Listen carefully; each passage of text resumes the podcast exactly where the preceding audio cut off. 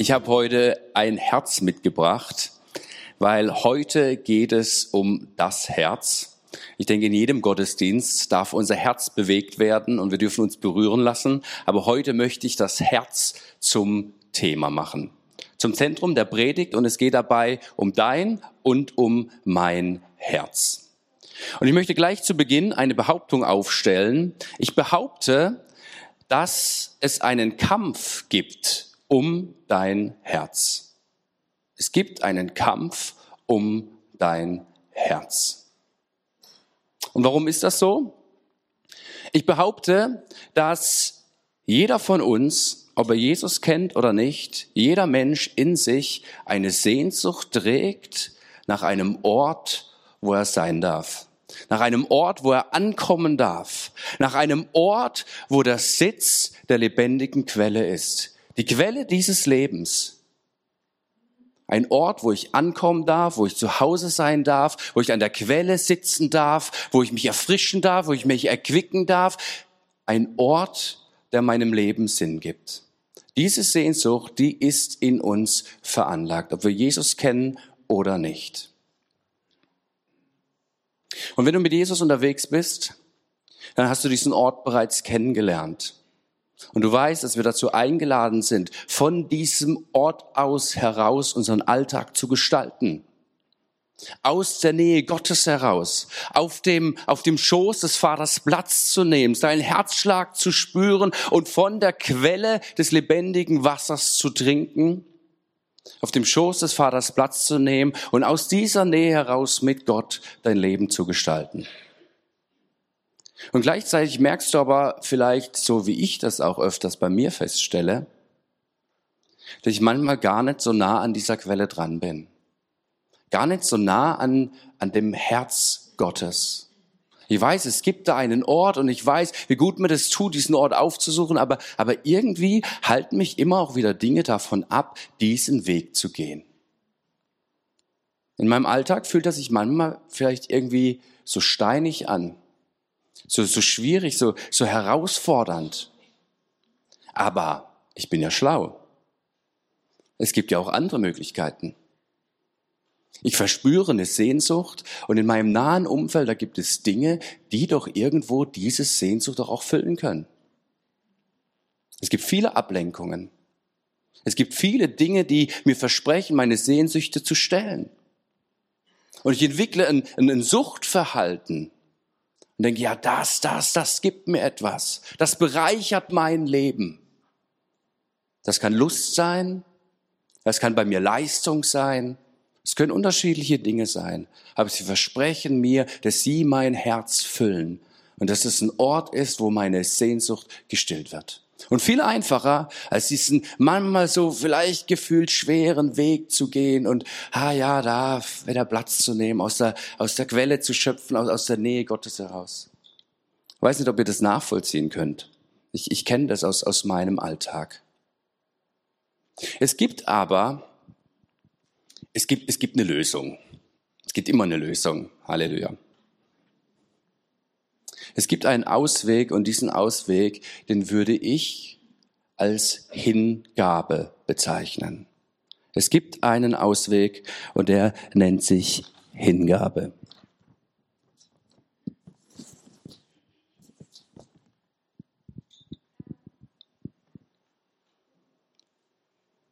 Die Bibel lädt dazu ein, dass du dich mit deinem ganzen Leben, mit deinem ganzen Sein und immer wieder aufs Neue deinem Herrn Jesus zuwendest und dich ihm hingibst. Das bedeutet Hingabe. Und vielleicht kennst du Menschen, die du bewunderst, wo du sagst, okay, das sind hingebungsvolle Menschen. Die machen eine Sache, das muss nicht, muss, muss nicht um den Glauben sich drehen, sondern sie, sie verfolgen eine Sache leidenschaftlich, sind, sind voll dabei, sie sind hingebungsvoll. Und du merkst, sie, sie sind dabei und, und da ist ihr Herz dabei. Und sie haben so eine Ausstrahlung und irgendwie scheinen sie etwas empfangen zu haben, was du selbst nicht hast. Und irgendwie hat sich was für sie erschlossen, was davor für sie verschlossen war. Und scheinbar haben sie irgendwie ihre Berufung entdeckt, ihr Leben empfangen. Und du denkst, okay, ey, das ist schon nice. so hingebungsvolle Menschen. Freunde, wie viel mehr, wie viel mehr wurde uns erschlossen durch Jesus Christus? Wie viel mehr dürfen wir das Leben empfangen durch Jesus Christus? Wie viel mehr unsere Berufung, da Jesus für uns gestorben und auferstanden ist? Und die Bibel lädt uns ein, sie lädt uns ein, uns diesem Jesus hinzugeben. Hört sich gut an, oder? Es ist ein Problem, ein kleines. Ich habe ja am Anfang gesagt, es gibt einen Kampf um unser Herz. Gibt es auf der einen Seite diese Sehnsucht und es gibt dieses Gefühl, ja, sich hinzugeben, aber im Alltag gestaltet sich das manchmal ein bisschen schwieriger. Ich glaube, der Gegenspieler der Gegenspieler, der auch um unser Herz kämpft, ist die Kontrolle. Um dich hingeben zu können, musst du etwas loslassen. Aber mit dem Loslassen tun wir uns ein bisschen schwierig. Ich will lieber mein Leben selbst kontrollieren.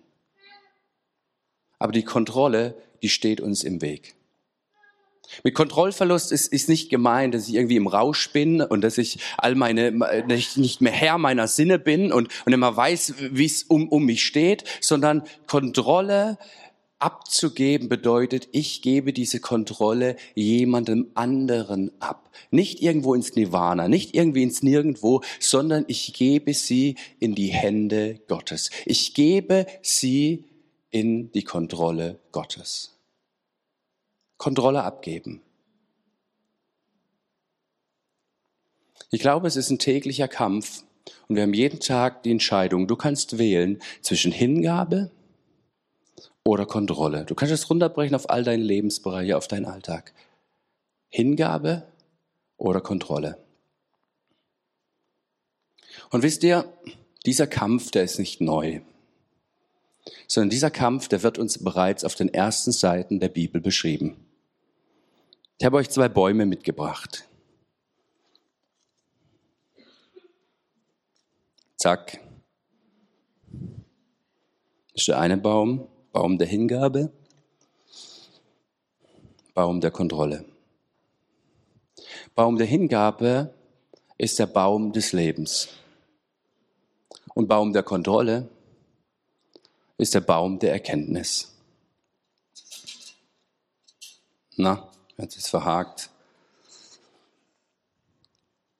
Wir können es nachlesen in Mose, 1. Mose 2, Vers 9, da heißt es, viele prachtvolle Bäume ließ er im Garten wachsen, ihre Früchte sahen köstlich aus und schmeckten gut.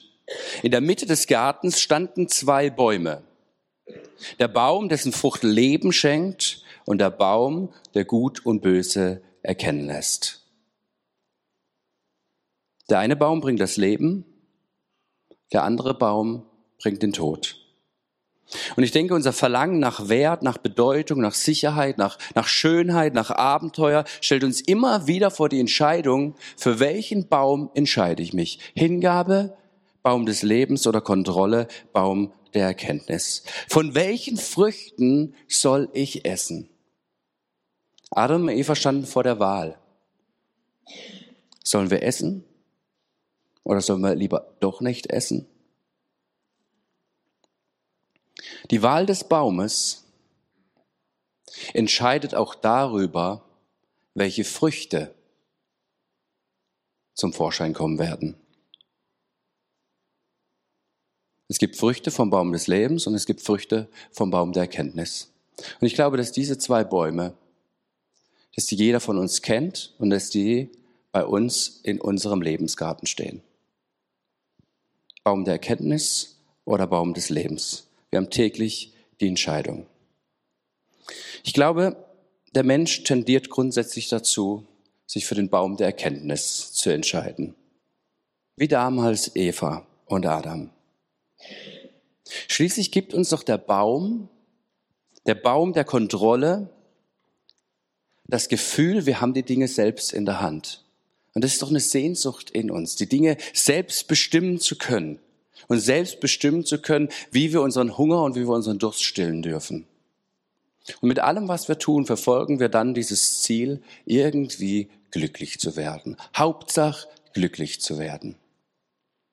Aber was ist schon Glück? Manchmal kann man dieses Glück gar nicht greifen. Schon ist es wieder weg. Der Psalmist im Psalm 73 sagt, eins macht den Unterschied. Gott nahe zu sein. Gott nahe zu sein und das, das ist mein ganzes Glück. Solange wir versuchen, unser Leben zu kontrollieren, können wir nicht aufblühen. Solange wir versuchen, unser Leben selbst in der Hand zu halten, zu kontrollieren, solange können wir nicht aufblühen. Aufblühen ist das Geschenk der Hingabe. Aufblühen ist das Geschenk der Hingabe. In Lukas 9, Vers 23 bis 24 heißt es, da sprach Jesus zu allen, wer mir folgen will, der verleugne sich selbst und nehme sein Kreuz auf sich täglich und folge mir nach. Denn wer sein Leben erhalten will, der wird es verlieren. Wer aber sein Leben verliert um meinetwillen, der wird es erhalten. Diese Verse drücken für mich aus, wer sein Leben kontrollieren will, wer sein Leben selbst in der Hand halten will, der wird es verlieren. Und diese Aussage hier aus Lukas ist keine Strafe oder keine Schikane Gottes, sondern sie zeigt einfach lediglich die Konsequenz unserer Entscheidung auf. Ich würde sagen, wahres Leben finden wir erst, wenn wir es in Gott verlieren. Und Jesus lädt uns dazu ein, den Mut zu finden, die Kontrolle abzugeben und uns ihm ganz hinzugeben. Und erst die Hingabe eröffnet uns den Weg zum Leben. So wie es in Psalm 16, Vers 11 steht, du tust mir den Kund, du tust mir kund den Weg zum Leben. Hingabe oder Kontrolle. Täglich aufs Neue dürfen wir entscheiden. Ich möchte unserem Herz hier noch etwas mehr auf die Spur kommen. Das tut auch Jeremia. Jeremia in Kapitel 17. Und ich möchte da ein paar Verse mit uns anschauen, was Jeremia über unser Herz sagt. Es geht in diesem Kapitel um Hingabe zu Gott. Es geht darum, dass die Hingabe uns an die Quelle des Lebens führt. Und dem möchte ich mit euch auf die Spur kommen. Es geht um unser Herz. Wenn wir auf Gott vertrauen, wenn wir hingebungsvoll uns ihm hinhalten und ihm zuwenden, dann hat das Auswirkungen auf unser Leben. Jeremia geht in diesem Kapitel so weit, dass er deutlich macht, dass die Frage der Hingabe und die des Vertrauens auf Gott die zentrale Frage deines und meines Lebens ist. Die Frage, die Jeremia in diesem Kapitel stellt, ist die Frage, vertraust du Gott? Könnt ihr euch ja jetzt mal fragen. Vertraue ich Gott? Vertraust du Gott? Also vertraust du wirklich Gott? In allem? Bedingungslos. Vertraust du Gott? Und es kommt für mich etwas sehr Interessantes, weil Jeremia stellt diese Frage an das Südreich Juda, an die Israeliten, in eine Zeit, in der das Volk Israel sich in einer im Rückblick betrachtet sensiblen und interessanten Phase aus geistlicher Sicht befindet. Weil ein, an der einen oder anderen Stelle werden wieder Gottesdienste eingeführt. Der religiöse Ritus wird wieder eingeführt. Reformen kommen ins Land. Und genau an diesem Punkt stellt Jeremia die Frage, vertraust du Gott? Komisch, warum in diesem Augenblick? Passt doch. Reformen passieren, Gottesdienste werden gefeiert. Was ist denn das Problem? Warum jetzt noch die Frage, vertraust du Gott? Ist so logisch, dass ich Gott vertraue. Was willst du eigentlich, Jeremia? Aber Leute, er muss diese Frage an dieser Stelle stellen. Weil ob du Gottesdienst feierst, ob es religiöse Riten gibt, ob es Reformen gibt, die, die Umstände sagen noch nichts darüber aus, wie es in deinem Inneren aussieht. Und Gott geht es nicht um die Umstände, es geht nicht darum, was du tust, sondern er, er, will dein, er will dein Herz sehen. Es geht ihm um dein Herz. Und erst diese Frage, vertraust du mir, führt in diese Tiefe, betrifft dein Herz. Und erst durch diese Frage eröffnet sich der Weg zum Leben. Deshalb stellt Jeremia in dieser sensiblen Phase diese Frage, vertraut ihr, vertraust du Gott? In den ersten vier Versen, dann dieses 17. Kapitels von Jeremia wird beschrieben, wie die Sünde in die Herzen der Israeliten geschrieben ist. Nicht nur geschrieben ist, sondern eingraviert wurde. Das heißt, nicht irgendwie einfach wegnehmbar. Die Sünde war tief verwurzelt und in ihnen verankert. Und genau dasselbe Bild verwendet das Neue Testament, um die Sünde des Menschen zu beschreiben, die unausweichlich von Gott trennt. Hier wurde etwas in das Herz hineingraviert. Und diese eingravierte Sünde in den Herzen der Israeliten hat Auswirkungen auf ihre Gottesbeziehungen und auf ihr Handeln. Und so hat es sogar Auswirkungen auf deren Kinder. Jeremia beschreibt dann, wie es auch die nächste Generation betrifft. Aber es ist ja logisch, Kinder lernen von ihren Eltern. Sie schauen sich das ab von der vorherigen Generation. Und was Jeremia in diesen ersten vier Versen deutet, wird nun in den nächsten Versen, die wir jetzt gemeinsam lesen, dann auch weiter entfaltet. Jeremia entfaltet darin das Prinzip von Fluch und Segen. Wir lesen in Jeremia 17, 5 bis 8. Ich, der Herr, sage, mein Fluch lastet auf dem, der sich von mir abwendet, seine Hoffnung auf Menschen setzt und nur auf menschliche Kraft vertraut. Er ist wie ein kahler Strauch in der Wüste, der vergeblich auf Regen wartet. Er steht in einem dürren, unfruchtbaren Land, wo niemand wohnt. Doch ich, ich segne jeden, der seine Hoffnung auf mich, den Herrn, setzt und mir ganz vertraut. Er ist wie ein Baum, der nah am Bach gepflanzt ist und seine Wurzeln zum Wasser streckt. Die Hitze fürchtet er nicht, denn seine Blätter bleiben grün. Auch wenn ein trockenes Jahr kommt, sorgt er sich nicht, sondern trägt Jahr für Jahr Frucht. Was für ein krasses Bild. Stellt euch das mal vor. Was wird hier gesagt? Verflucht ist der Mann, ist der Mensch, der sich auf Menschen verlässt. Gesegnet ist aber die Person, die sich auf, auf, auf Gott verlässt. Was hier wie so eine allgemeine Wahrheit klingt, hat seine Herkunft ähm, auf der Ebene von der Bundesbeziehung und von der Verpflichtung, die das Volk Israel mit Gott eingegangen ist.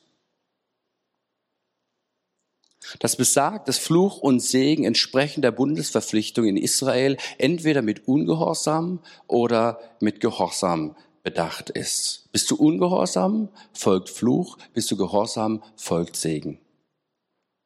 Die Frage ist, was machen wir damit? Also das Neue Testament rät uns ja, auf die Vorväter zu schauen. Es rät uns dazu, die Geschichten des Volkes Israels zu lesen und die Geschichte Gottes mit seinem Volk. Aber das Neue Testament rät dazu, es nicht einfach eins zu eins zu übertragen, sondern wir befinden uns in einem neuen Bund und wir dürfen diese Dinge mit der Brille Jesu, durch die Auferstehung, durch das Leben von ihm, durch das Evangelium betrachten und anschauen.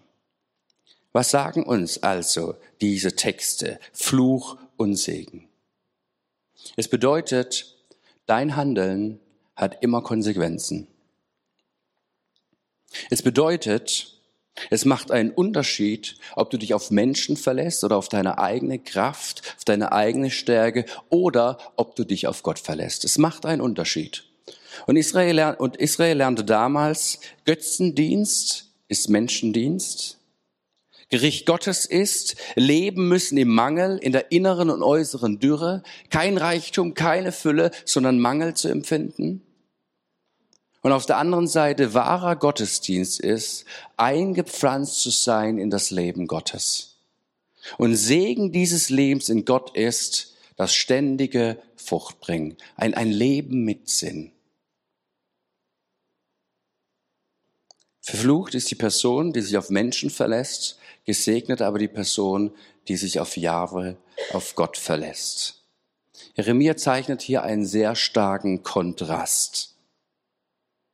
Stellt euch das nochmal vor. Wer sich auf Menschen verlässt, gleicht einem Strauch in der Wüste.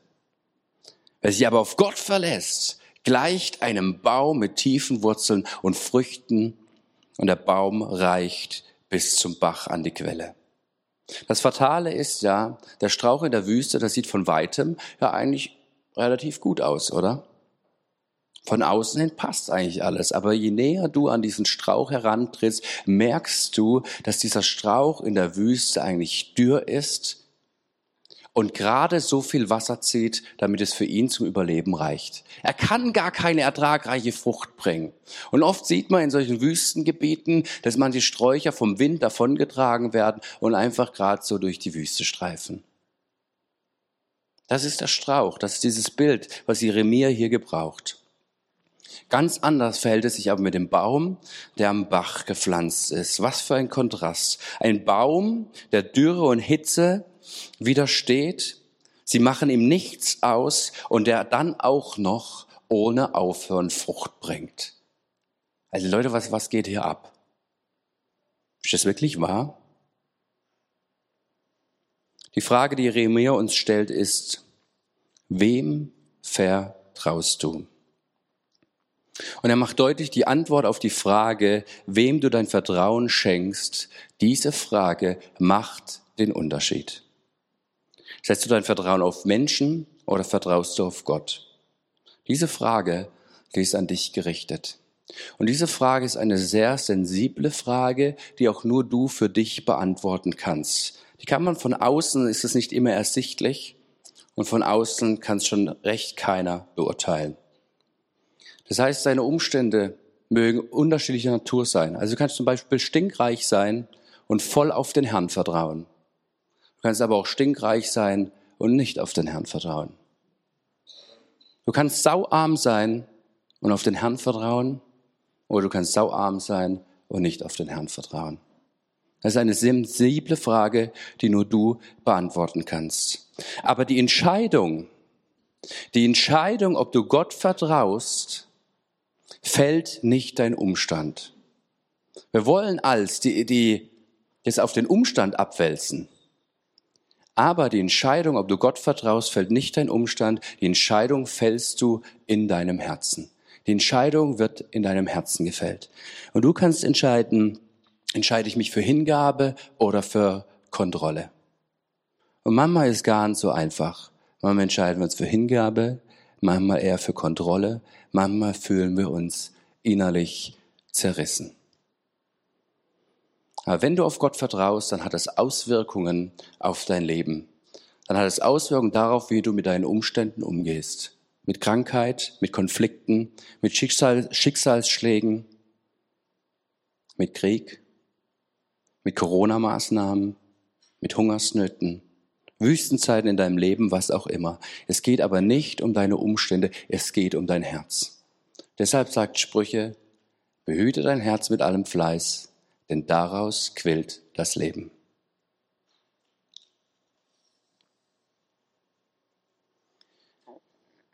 Ich will hier noch ein bisschen weitergehen, weil Jeremia tut es auch in seinem Kapitel 17. Er spricht weiter über dieses Herz. Und er weiß um, um diese Spannung in unserem Leben zwischen Hingabe und Kontrolle. Und jetzt macht er folgende Ausführung. Hab extra mal Luther genommen, weil das vielleicht viel noch vertraut ist und es krass irgendwie zum Ausdruck kommt. Es ist das Herz ein trotzig und verzagt Ding. Wer kann es ergründen? Ich, der Herr. Ich, der Herr, kann das Herz ergründen und die Nieren prüfen und gebe einem jeden nach seinem Tun, nach den Früchten seiner Werke. Okay, also es geht um unser Herz. Es geht um diesen Kampf irgendwie. Und jetzt macht Jeremia deutlich, was dein Herz ist. Trotzig, verzagt und du hast eh keine Chance, du kannst es nicht ergründen. Mit Herz ist unser Inneres gemeint, ist der Sitz unserer Identität gemeint, ist das gemeint, was uns ausmacht, ist die Schaltzentrale unseres Lebens. Und dieses Herz, das ist trotzig. Es macht manchmal, was es will. Es verleitet mich manchmal gegen mein schlechtes Gewissen zu handeln. Kennt ihr das auch? Vielleicht nur in Schattierungen. Es lässt mich manchmal gegen meine Überzeugungen handeln lässt mich Dinge tun, die nicht in Ordnung sind. Und das auch noch, obwohl ich es eigentlich besser weiß und hätte anders da handeln können. Ist doch irgendwie krass, oder? Das Herz ist verzagt. Kennst du das? Manchmal mutlos zu sein? Voller Sorge oder Angst zu sein oder Angstzustände zu haben? Kennst du es? Ein Selbstzweifler zu sein? Kennst du vielleicht so etwas wie Selbstanklage? Ich frage mich, was geht hier nur ab? Was ist hier los mit unserem Herzen? Was, was ist hier mit mir los? Was ich will, das tue ich nicht. Und was ich nicht will, das tue ich. Oft wird ja gesagt, folge deinem Herzen. Kennt ihr das? Folg deinem Herzen. Jeremia würde sagen, nein, auf keinen Fall, tu das nicht. Dein Herz ist verzagt, dein Herz ist trotzig und du kannst es selbst nicht ergründen. Du willst dich auf dein Herz verlassen.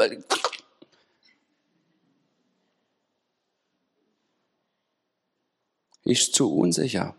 Schon krass, oder? Unser Herz unergründbar. Ich verstehe mich manchmal selbst nicht. Kennst du das? Mit dieser Aussage, dass unser Herz verzagt ist, trotzig ist und nicht zu ergründen ist, mit dieser Aussage fragt Jeremia uns, ob du dich schon mal gefragt hast, wer der größte Lügner in deinem Leben ist. Was denkst du, wer ist der größte Lügner in deinem Leben? Die Antwort von Jeremia ist du selbst. Du selbst bist der größte Lügner in deinem Leben. Denn wie oft glaubst du deinem Selbstankläger? Wie oft glaubst du deinem verfalteten Spiegelbild?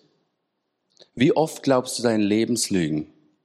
Immer wenn du das tust, lügt dich in diesem Augenblick dein Herz an. Verzagt, trotzig, unergründbar. Immer wenn du das tust, vertraust du dir mehr oder vertraust anderen mehr oder vertraust anderen Dingen mehr als Gott selbst. Deshalb stellt Jeremia diese Frage, vertraust du mir?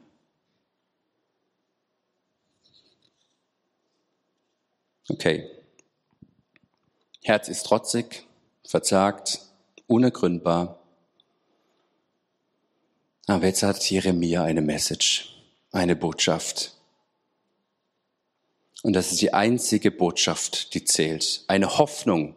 Eine Hoffnung und es ist auch die einzige Hoffnung. Sie lautet, einer aber, einer kann dein Herz ergründen. Einer kennt dich und das ist Gott.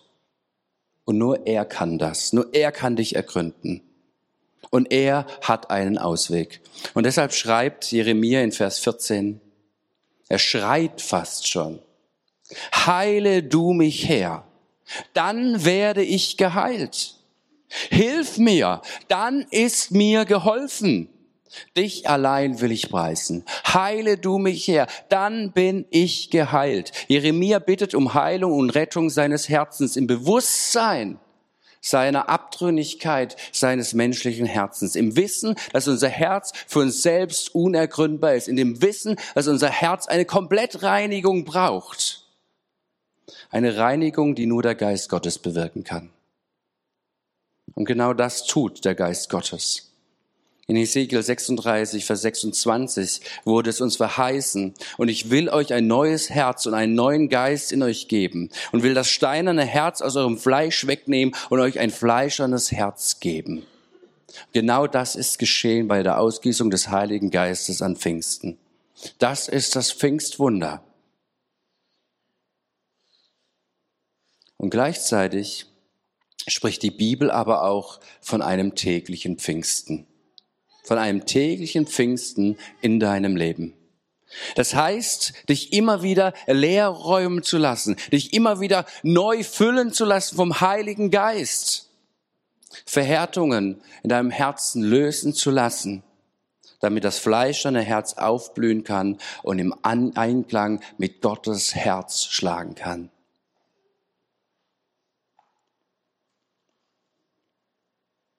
Heile du mich, Herr, dann werde ich geheilt.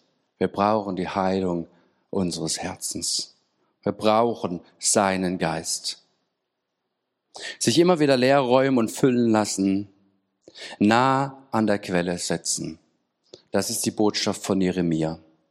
Und am Schluss des Kapitels 17 verbindet er diese Aussagen bezüglich Vertrauen, bezüglich Hingabe, bezüglich diesem inneren Kampf, bezüglich dem nah an der Quelle Gottes zu sitzen. Er verbindet es mit der Sabbatruhe. Er brandmarkt die Unruhe des Volkes, das sich durchaus mit, mit wichtigen Dingen beschäftigt, auch mit Dingen, die getan werden müssen, die auch getan werden sollten. Aber er sagt, er lebt an etwas vorbei. Ihr lebt an etwas vorbei. Ihr seid rastlos und ihr seid beschäftigt. Kennt ihr das? Kennen wir das aus unserem eigenen Leben? Nicht mehr innezuhalten, und wir tun die Dinge doch auch noch für Jesus. Halleluja. Leute, das ist das Martha-Prinzip. Und Jeremia verweist uns hier drauf und sagt, haltet inne, werdet ruhig vor eurem Gott, gebt ihm die Ehre. Und er macht deutlich, die Übertretung des Ruhegebotes ist die Ursünde des Menschen, die alle anderen Sünden mit sich bringt. Warum ist das so? weil in der Ruhe liegt die Kraft. Und weil du nur aus der Ruhe, nur aus der Nähe zu Gott Heilung deines Herzens und Neuorientierung erfahren kannst. Weil du nur aus der Nähe zu Gott heraus dein Leben auf die Reihe kriegen wirst. Weil du nur auf dem Schoß des Vaters den Blick auf dein Leben bekommst, den du für dein Leben brauchst. Nur auf dem Schoß des Vaters hast du den richtigen Blickwinkel auf dein Leben. Ihr könnt euch das ganz einfach vorstellen. Vielleicht habt ihr das ja schon gemerkt. Die Leute, die auf der Seite sitzen, die haben entscheidenden Vorteil. Es geht hier um ihren Blickwinkel. Die sehen die ganze Zeit meine Schokoladenseite. Die hier, die müssen mit der Seite Vorlieb nehmen. Und das können wir übertragen auf unser Leben, auch auf unser geistliches Leben. Nur wenn du auf dem Schoß des Vaters äh, Platz nimmst, passt der Blickwinkel auf dein Leben. Es kommt auf den Blickwinkel an. Und dazu lädt uns Jeremia ein und das ganze Neue Testament durch Jesus und sein Evangelium. Jesus hat für dich und für mich bereits Wege vorbereitet, aber du erblickst sie nur, wenn du auf dem Schoß des Vaters Platz nimmst. Und genau das dürfen wir in unserem Leben einüben. Und gleichzeitig wollen wir ganz bewusst am Anfang des Jahres dazu die Gebets- und Fastenwoche nutzen und sagen, ja, wir wollen uns neu daran erinnern. Wir wollen bewusst auf dem Schoß des Vaters Platz nehmen. Wir wollen auf ihn hören. Wir wollen uns hingebungsvoll ihm hinhalten. Nur wenn du das tust, auf dem Schoß des Vaters Platz nimmst, erst dann wirst du Dinge entdecken, werden sich dir Dinge erschließen, die, dich, die sich dir niemals erschließen würden, wenn du nicht auf dem Schoß des Vaters Platz genommen hast. Macht Sinn?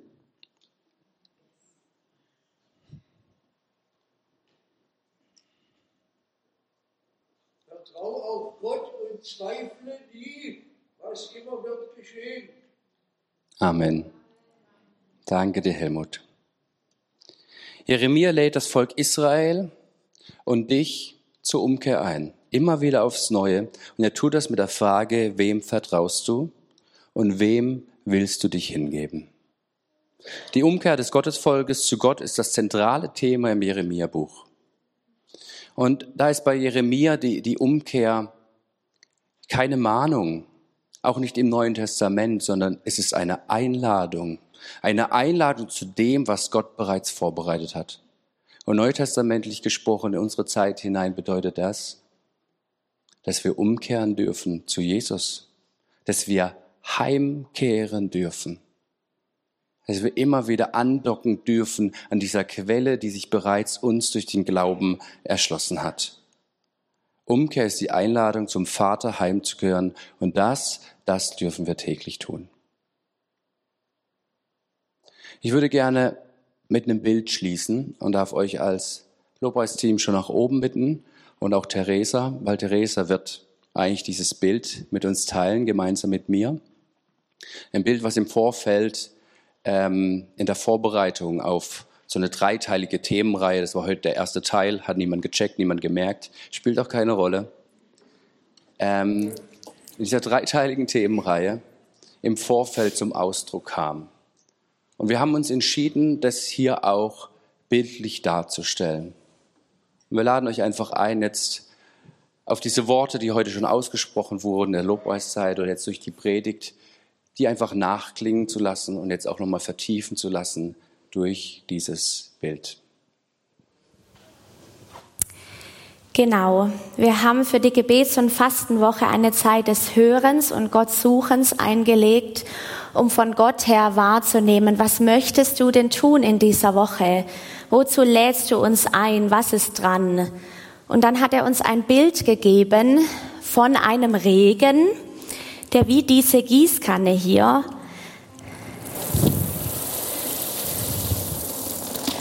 den Acker bewässert. Wir haben einen vertrockneten Acker gesehen, verhärtet an manchen Stellen, trocken, unfruchtbar an manchen Stellen und wie Gott ausgießen möchte seinen Regen, um diesen Boden zu bewässern.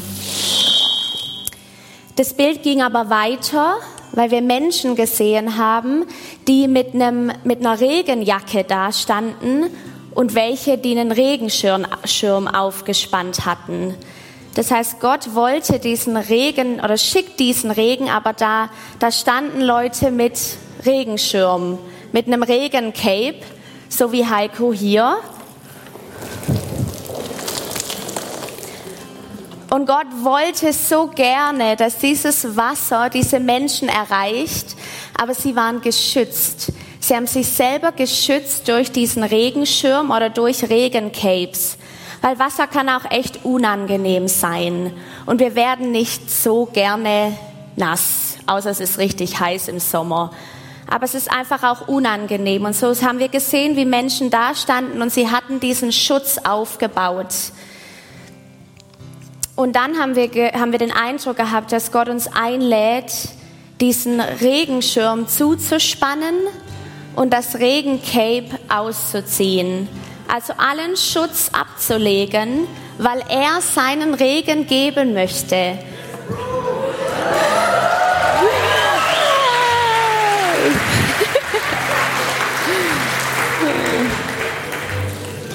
Deshalb die Einladung. Gott möchte uns überschütten mit seinem Regen, der das Vertrocknete fruchtbar macht, das Verhärtete aufweicht. Aber es ist an uns, diesen Regencape, diesen Regenschirm wegzunehmen und zu sagen, hier bin ich. Ich setze mich dem aus und ich habe keine Angst mehr, dass es unangenehm sein könnte, weil ich Gott vertraue, dass er was Gutes damit vorhat. Gott ist zutiefst vertrauenswürdig.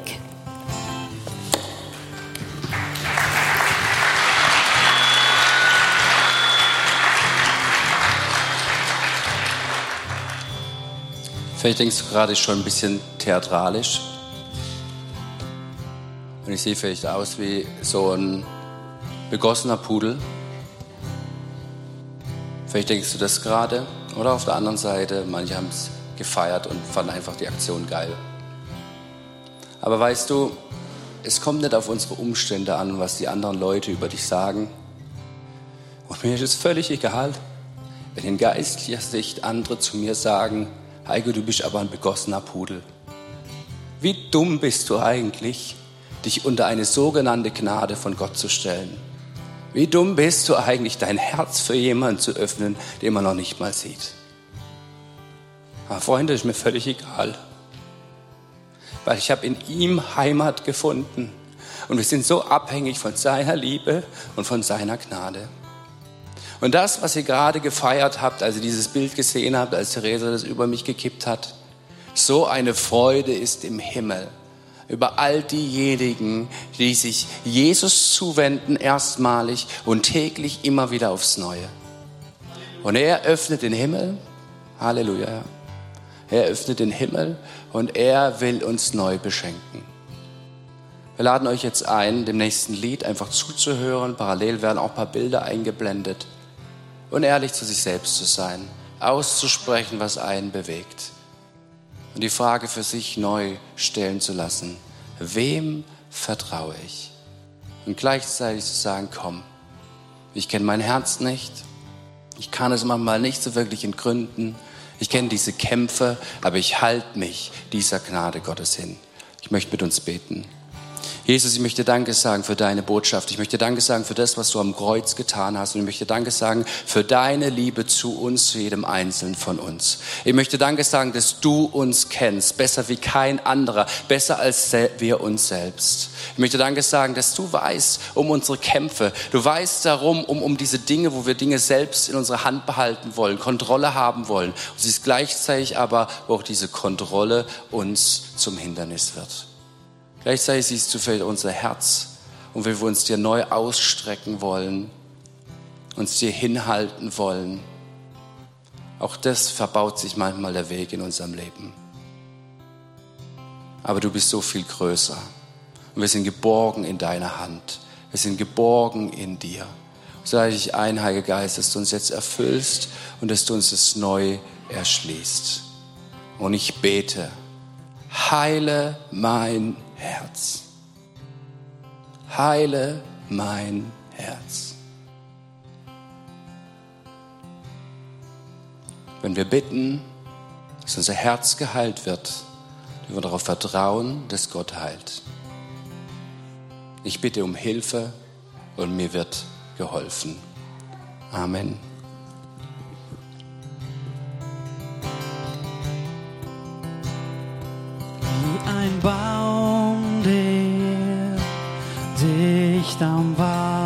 Wasser steht.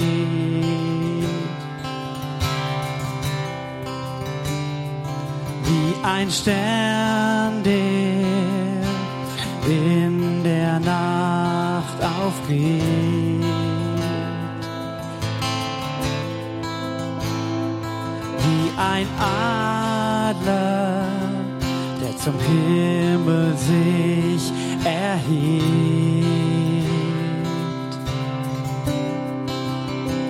So ist der, der dich kennt dich liebt.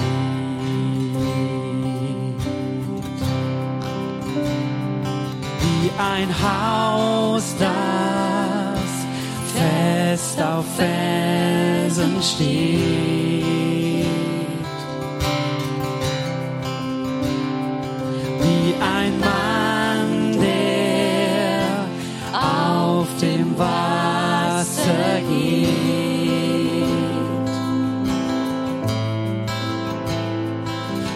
Ein Kind, das nah beim König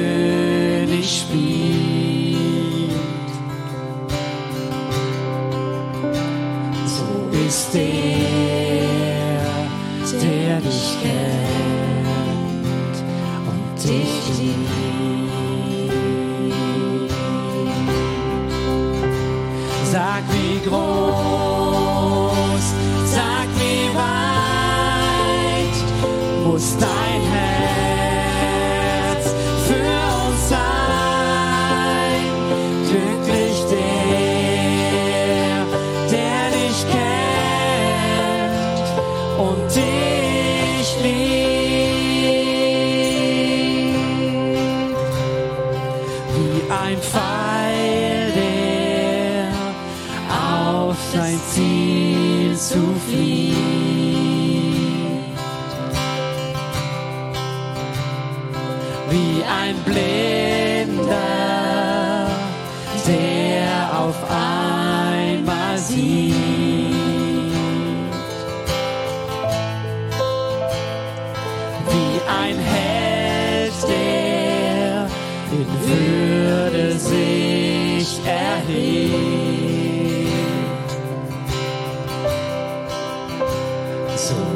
ist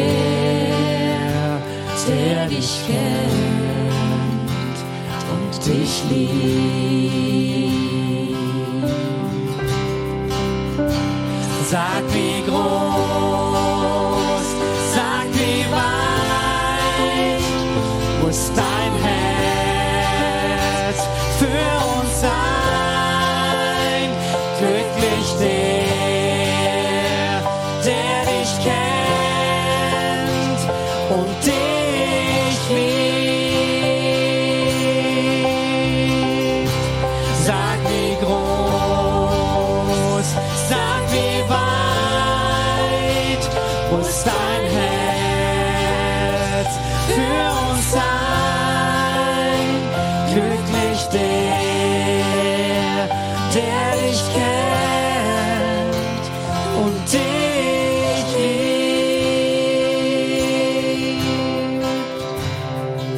wie ein Baum, der dicht am Wasser steht.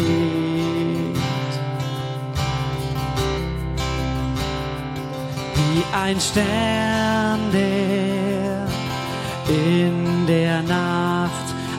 aufgeht.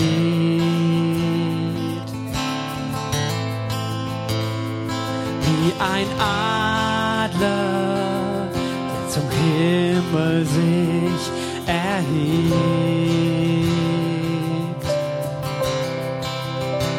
So ist der, der dich kennt und dich liebt.